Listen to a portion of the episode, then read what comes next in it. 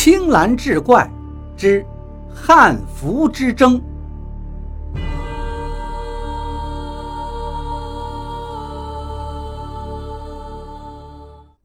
铃兰回到寝室，把事情一说，周婷婷跟杜威瞬间都变了脸色，盯着坐在床边发抖的赵雪，每个人脸上都带着鄙夷。赵雪辩解道：“不是我，不是我做的，我根本不知道什么血汉服，什么血咒。”见大家都不相信他，他又说道。我跟李仙思是不对盘，但也不至于要害死他呀。那谁知道你们之间有没有别的恩怨？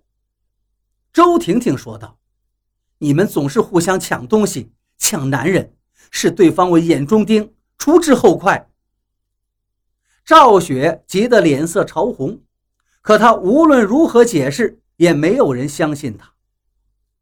这个夜晚无人入睡。每个人心里都装着事儿，铃兰还是有些担心。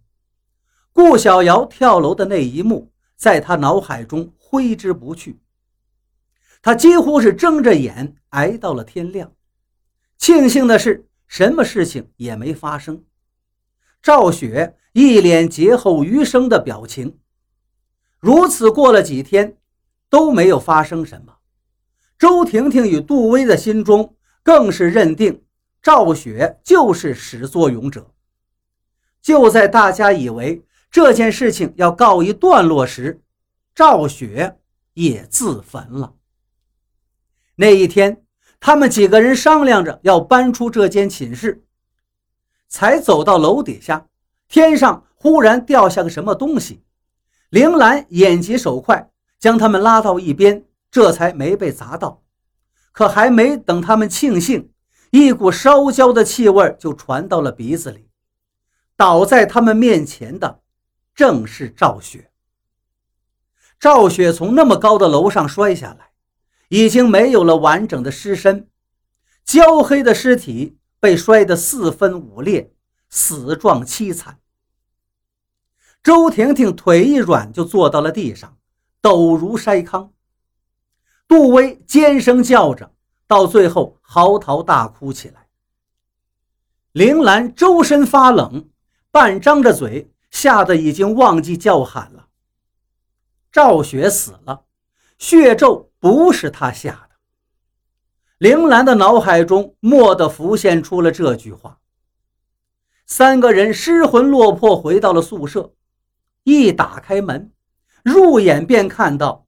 挂在寝室中间的那件汉服，风吹了过来，丝绸质地的汉服轻轻飘动着，月白色的衣服上盛开着一朵朵鲜红的花朵，那血红的颜色好像在昭告着他们的命运。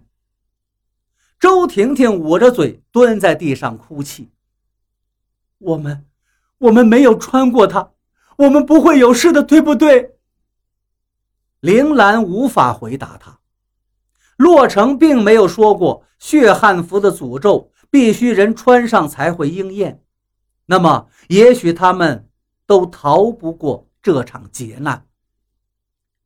铃兰脸色发白，转身颤颤巍巍地跑了出去。